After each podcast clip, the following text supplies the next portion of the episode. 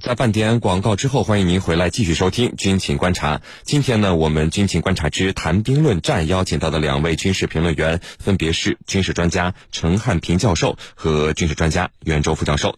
我们呢，一起来看到另外一条消息。最近，由美国国防部向美国国会提交的二零二一年预算草案中啊，美军主动公开了一款代号为 W 九三的新型核弹头。美军呢计划在二零四零年前完成这种新型核弹头的设计，而且研发过程不进行核试验。这将是美国四十年来首次研发新型的潜射核弹头。那么，为什么美国要在此时启动新型潜射核弹头的研发？不进行核试验所研发出来的这种核弹头能够满足美国的实际需要吗？我们和您一起来关注。袁教授，美军目前服役的潜射核弹头啊有两个系列，W 七六和 W 八八。那么，之所以称这两款核弹头是两个系列，是因为美军在不断的对它们进行升级，升级后在 W 七六和 W 八八的代号后面会加上相应的字母。那么，首先啊，就要请您给居民朋友们先来介绍一下美军目前服役的潜射核弹头。W 七六和 W 八八这两个系列各自都有哪些特点呢？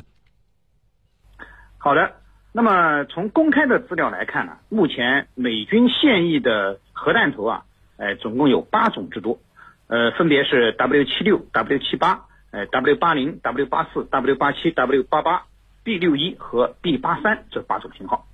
那么这其中呢，呃，W 七六和 W 八八是美军现役的。呃，潜射核弹头，那么 W 七六呢？呃，是上个世纪七十年代研制的潜射核弹头，呃，它一九七八年才开始正式服役。那么最初呢，它是安装在三叉戟一型潜射弹道导弹上。那么，呃，每枚三叉戟一型导弹呢，可以携带八枚左右这样的 W 七六核弹头，而 W 七六的威力呢，呃，每一枚啊，它的爆炸杀伤当量。呃，大约是十万吨的 TNT 当量，呃，相对于 W 七六，呃，W 八八呢出来的时间就晚了一点，呃，因此呢，呃，W 八八啊，呃，它是上个世纪八十年代的产品，那么，呃，它在先进性程度上要比 W 七六先进的多。那么，首先它的载具呢，呃，比 W 七六先进，呃，威力呢也比 W 七六呃更大。那么 W 八八呢，它的载具呢是新一代的呃三叉戟。潜射弹道导弹，著名的三叉戟二 D 五导弹。那么每枚三叉戟二型 D 五呢，可以携带呃八到十五枚 W 八八，而 W 八八的威力呢，则是四十七点五万吨 TNT 当量。呃，这样来看呢，呃，一枚携带了 W 八八的三叉戟二 D 五导弹啊，呃，它的杀伤破坏力要比 W 七六强得多。呃，不仅威力大，实际上。精度也要比 W 七六好，那么三叉戟二型导弹的它的命中精度呢，大约在九十到一百二十米左右，而三叉戟一型的则在呃四百米左右啊。当然，那么现在三叉戟二型呢也可以携带 W 七六弹头，呃，总总之呢，呃 W 八八的呃技术呢比 W 七六先进的多，呃，这其中最值得一提的是 W 八八采用的呃。裂变到聚变再到裂变的这种呃设计，呃，这个比 W 七六的呃两级类爆式设计，呃，就是呃裂变到聚变的这种设计啊，要先进的多。那么到目前为止呢，W 八八的这种设计依旧是世界上最先进的呃核技术，而呃 W 七六和 W 八八呢也有一些共同点，主要有三点：一呢是服役时间呢都比较早，那么都是。呃，美国现役核武库里的老兵了，那么服役的年限呢，都在三十年以上。那么第二呢，是服役多年来呢，呃，都在不断的改进之中啊。这一点你刚才也提到了。那么美国人一直对这两枚潜射核弹头呢，进行不断的现代化改造。呃，不过呢，呃，同样是改造，但是思路却是并不一样的。那么对于本身爆炸当量相对较小的 W 七六，美国人的改造思路呢，是使是使其呢，呃，更加小型化。也就是说，呃，我们在之前节目中提到的，呃，它这个改进型的 W 七六杠二低当量核核弹头，那么呃，现在呢已经呃服役了，而 W 八八呢，呃，则是更换了新型的引爆和控制系统，增加了避雷器、连接器等等。那么第三个特点呢，就是它的弹体的重量都不是很重。那么 W 七六和 W 八八虽然威力巨大，但是呢，它弹体本身的重量并不大。呃，W 七六大约是呃一百六十五公斤，而 W 八八呢，也就是三百六十公斤。那么如此小的身躯和重量啊。人们实际上很难把它和呃巨大的杀伤力，嗯，甚至能灭绝人类的这种武器啊联系起来啊，是的。陈教授，开头我们说了啊，这是美国四十年来首次研发新型的潜射核弹头。那么，想请您给居民朋友们来解读一下。为什么美国这个潜射核弹头的研发只是在不断的升级现有的两个系列的核弹头，而四十年来却从未启动研发新型的这个核弹头的工作？那么，美国为什么会在此时启动研发新型潜射核弹头的工作呢？您有着怎样的解读？好的，那为什么在过去三四十年的时间里头，美国没有迈出这一步，只是到现在？再重新开始研发新的核武器呢？那我觉得啊，这些年来，这个你看，自从特朗普上台以来，他明显的改变了和他前任以及他以往历届政府的政策。那么，这在美国的核态势评估里头讲的非常清楚。美国的核态势评估报告，它主要是评估对手，评估自己。那么，评估自己呢，觉得我目前。没有任何杀手锏来威慑对方，评估对方呢？觉得对方就是自己的对手，中国和俄罗斯，他们在不断的研发新的核武器，导致我呢目前没有多少优势。其实这是特朗普政府所强调的“美国优先、美国第一”的一个总的原则，那就是要保持美国强大的军事实力，来让自己啊能够独霸世界。这是它的根本目的。那么，在这个美国核态势评估报告里头，它呃要研发新的这种这个新型核武器，就是低当量的。那主要有两个目的。第一呢，就是认为在未来的战争里头，那么大规模的核武器，就是具备大杀伤力的核武器，它仅仅只有一种威慑性，仅仅只有威慑的功能。并不能真的投入使用，而低当量的核武器呢？它不仅具备非常可观的杀伤力，还能够减少后期的维护成本和舰载的要求。它已经成为未来美军的一个发展的主要方向。第二个目的呢，在世界上拥有核武的国家，现在已经不是美国一家独大了。美国核武的实际威慑力，并不是像二战那样的。独此一家，而未来呢？这个研究新型的核弹头已经成为美国的当务之急。说白了，还是要追求美国在这个领域的强大的军军事打击能力。所以呢，这个在二零一八年的时候，在这个核态势评估报告在讨论的过程当中，美国就计划呀，在未来的五年的时间。要先投入三亿美元来研发新型的核弹头，那么把核弹头的容量也要把它定位为是一个低当量的，并且呢配备在未来的潜艇上，那就是说使它携带更加方便，使它使用的门槛更加低。这样的话，就是呃，在过去几十年里头，你看都没有这个重启冷战的思维，只是到了特朗普时期。要重启冷战的思维，因为特朗普他认准的是什么呢？就是，呃，八十年代上个世纪八十年代，美国总统啊，时任美国总统罗纳德里根的做法，叫什么呢？以实力求和平，就是要以自己的强大的实力来维护自己的霸主地位。所以呢，特朗普他在当年就是非常欣赏罗纳德里根的这种战略。那么今天呢，我们可以看到。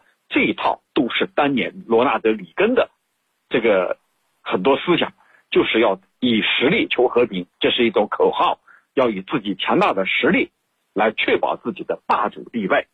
主持人，袁教授，我们注意到啊，美国这次关于新型潜射核弹头的研发有几处很有意思的说法。那么，既然是新型的核弹头，但是美国表示它将不会采用新的构型，而是基于现有设计和库存的零件重新组合。那不就等于拿着现有的 W 七六和 W 八八两个型号的核弹头进行组合，仅此而已了？还有更有意思的一点就是，这个研发新型核弹头将不进行核试验。对于这些美国公开的说法，您有着怎样的解读呢？好的，那么对于美国正在进行的新型潜射核弹头 W 九三核弹头的研发啊，呃，它的这种表态呢，呃，我觉得。归结起来呢，就是两个方面。那么第一呢，就是呃，它不运用啊新的设计，呃新技术。那么第二点呢，就是它不进行核试验。那么美国这样的表态呢，呃，我觉得可以做以下三个方面的解读。首先呢，就是我们必须承认呢，在核弹技术上，美国的确拥有世界绝对领先的呃技术。嗯，你比如说我们刚才说的 W 八八所采用的裂变聚变到裂变，那么这种。呃，技术呢，那么使得这个原子弹啊具备了小型氢弹的爆炸威力。应该说到目前为止，W 八八呃依旧是全球公认的最先进的核弹头之一。那么再比如说，呃，W 八八的改进计划啊，美国人称之为三七零改型计划。那么它成功的解决了呃 W 八八老化的问题，并使其啊一直能够保持一个比较好的战备状态。而 W 七六杠二呢，作为最新型的低当量核武器，那么是世界上呃目前呢呃唯一一款啊不现役的潜射低当量核弹头，那么它的先进性也是不言而喻的。那么既然目前就核弹技术方面美国如此先进，那么对美国而言呢，研发新型的核弹也的确需要呃只需要在它原有的基础上稍加改进，而不用呃。这个大费周章去重新设计，那么，除非呢，呃，其他国家呢在核技术上啊，呃，实现了突破，呃，那么否则呢，呃，具有领先优势的美国啊，呃，也的确缺乏在这方面创新的动力。那么，第二个方面呢，就是从美国军方的表态中，我们也可以看出，呃，美国军方研发和装备新型核弹的急迫性。呃，实事求是的说呢。呃，W 七六和 W 八八呢，虽然比较先进，但是也的确廉颇老矣。呃，虽然仍然可以发挥余热，但是呢，它的核心部件已经老化，却是不争的事实。那么，即使它不退役，也必须更换这些核心部件。那么这样的话，实际上，呃，钱也没少花，呃，还不如呢，呃，来研发生产新型的核弹。呃，但是呢，如果如要进行技术创新，则是呃成本又太高，周期也太长，呃。那么，还不如呃沿用 W 七六和 W 八八现成的技术和设计思想。那么这样呢，则可以起到事半功倍的呃作用。那么非常符合美国军方现在对新型核弹的迫切需求。那么第三个方面呢，就是呃美国宣布不进行新型核弹的这种核试验。那么主要是可能是两个方面的考虑。一方面呢，就是呃就目前的虚拟技术而言啊，呃完全是可以通过计算机系统进行虚拟实验。来检验呃新型核弹的效果，呃，而且呢，呃，它用的都是老技术，并不存在太大的风险。另一方面呢，就是呃这样做呢，还能够避免引发国际舆论的关注。美国人啊，实际上是想借用不进行核试验，呃，那么这种方法来掩饰其那么进行呃核军备扩张的野心，那么是典型的掩耳盗铃的举措啊，是您，陈教授。美国现在开始对核武器啊突然特别在意起来，列装低当量核武器之后是研发新型的核弹头，还有接下来呢是要在五年里投入一千六百七十亿美元来增加在核武器上的支出，是什么原因让美国重启对核武器的浓厚兴趣？美国现在用核武器还能吓得了谁呢？说说您的看法。好的。呃，接下来，美国肯定会在这个低当量的核武器方面呢，肯定会迈出更大的步伐。刚才我们已经分析了，一个呢就是要把它装载到这个潜艇上去，让它更加方便，用起来更加自如；二一个呢，让它使用的门槛要更低。说白了，就是未来啊，我不能像以前那样把那些大型的核武器放在仓库里头，仅仅具有威慑的作用，而我现在呢，就直接放在潜艇上，就是使它具备随时都能够实现的军事打击能力。那么再加上它还要有一种改进型的三叉戟第五潜射导弹，那么就有可能来装备这样的核弹头。那这样的话，就是要进一步来提升它的军事威慑能力，特别是未来在海上，呃，美美军呢已经认准了，未来呢要把这个百分之六十的战舰要部署到亚太地区，就是要直接和他对手和他的对手或者潜在的对手要进行这种针尖对麦芒的博弈。那么这个对手，在美国看来，绝对是中国，在他的。国防战略和国家安全战略里头已经提得很清楚，中俄要面对中俄的这种竞争，呃，所以呢，美国他设想未来啊，要把自己使用核弹头的这种门槛、这种规定要把它降低，这样的话确保他的未来啊，对对手进行战略威慑。那么这种战略威慑又能够吓唬得了谁呢？我觉得谁都吓唬不了。呃，为什么呢？有几点。第一，在当今世界，尽管美国在重启冷战思维，但是全球化、和平和发展它是主题。那么，正如最近所发生的这个新冠肺炎这个疫情啊，它是整个人类、整个世界都面临这样的威胁。包括特朗普也宣布由副总统彭斯来专门负责这件事情，而且要求国会拨款二十八亿美元。那说明什么呢？我们现在全球人类所面临的非传统安全威胁已经大于传统的安全威胁，那就意味着你特朗普政府必须把重点和资金都放在非传统安全方面，这是我们所面临的一个共同的威胁。那么第二个呢，就是当你有这样的核威慑的时候，你有没有想到对手，是吧？你美国你的对手也具备这样的核威慑。假如你想以这种威慑来吓唬对方，那对方同样有这样的这个能力来对你进行反威慑。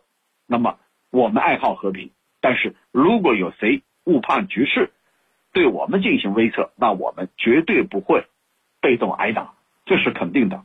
所以从这里来看啊，特朗普想以这种啊花一千六百七十亿美元来增加核武器方面的支出啊，我觉得不太可能奏效。那么第三个原因呢，就是，呃，这两天美国国会在清政，民主和共和两党都在猛批国防部五角大楼。为什么？就是你这个钱，啊，不断的在增加，我们没有那么多钱。